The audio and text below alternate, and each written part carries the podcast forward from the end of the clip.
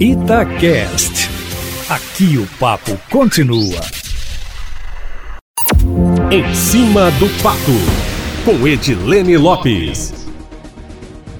O assessor do ex-ministro do Turismo e deputado federal Marcelo Álvaro Antônio, Lucas Figueiredo, agora vai integrar a equipe do governador Romeu Zema, do Partido Novo. O jornalista Eustáquio será assessor de assuntos parlamentares na Secretaria Estadual de Educação, no lugar que era ocupado pelo também jornalista Bernardo Miranda, que agora faz parte da equipe de superintendência de imprensa do governador. Lucas Figueiredo saiu da assessoria do ex-ministro com quem tem ótima relação por motivos pessoais e a pedido, e volta a morar em Belo Horizonte, onde estão a mulher e os filhos, e para onde vinha periodicamente fazendo a ponte aérea BH Brasília. O nome dele já foi publicado no Diário Oficial do Estado.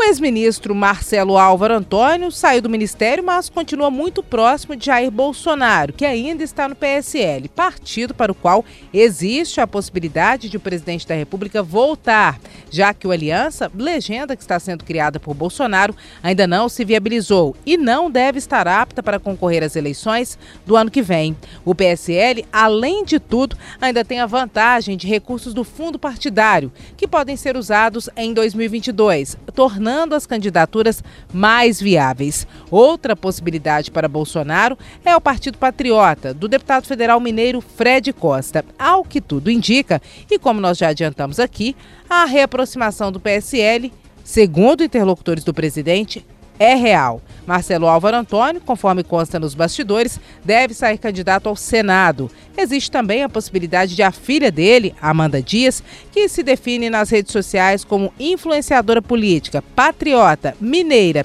e politicamente incorreta, ser candidata a deputada estadual. O parlamentar ainda não falou publicamente sobre o assunto. E por falar em Senado, outra informação não oficial, mas muito presente em diversas rodas da política, é que o senador Carlos Viana, do PSD, que pode ser candidato ao governo do estado em 2022, também deve apresentar o filho, Samuel Viana, ao eleitorado. O jovem, que já acompanha o dia a dia do pai na política, poderá ser candidato a deputado federal no ano que vem. É isso. Amanhã eu volto, sempre em cima do fato.